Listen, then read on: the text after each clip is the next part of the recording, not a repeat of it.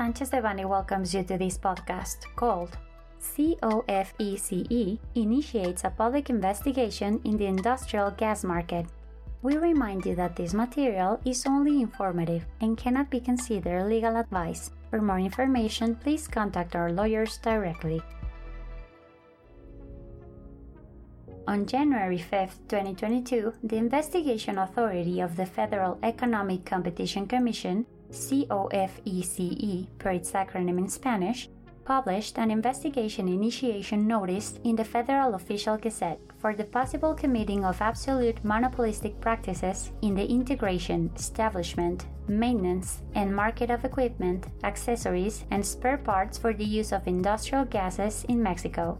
This investigation, carried out under file number IO001 2021, is to determine the existence of a possible agreement between economic agents regarding the infrastructure necessary for the use of industrial gases that might affect the energy, food, health, chemical, and construction industries, among others, the investigation authority has a term of 120 business days to conclude the investigation from the date in which it initiated on June 25, 2021, a term that can be extended four times.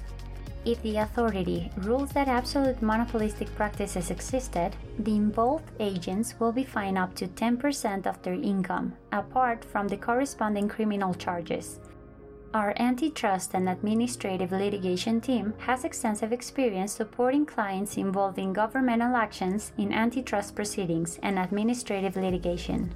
We are at your service to assist you in relation to the legal alternatives that best protect your commercial interests.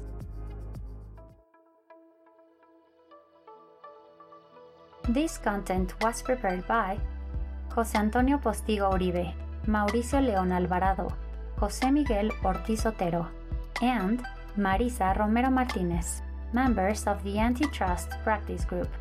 For any questions or comments on this material, please contact us directly or visit our website, sanchezdevanny.com.